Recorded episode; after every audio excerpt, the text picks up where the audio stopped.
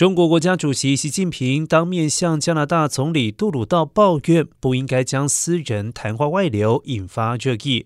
中国外交部发言人毛宁十七号对此回应，这起事件不应该被视为批评或者是指责任何人。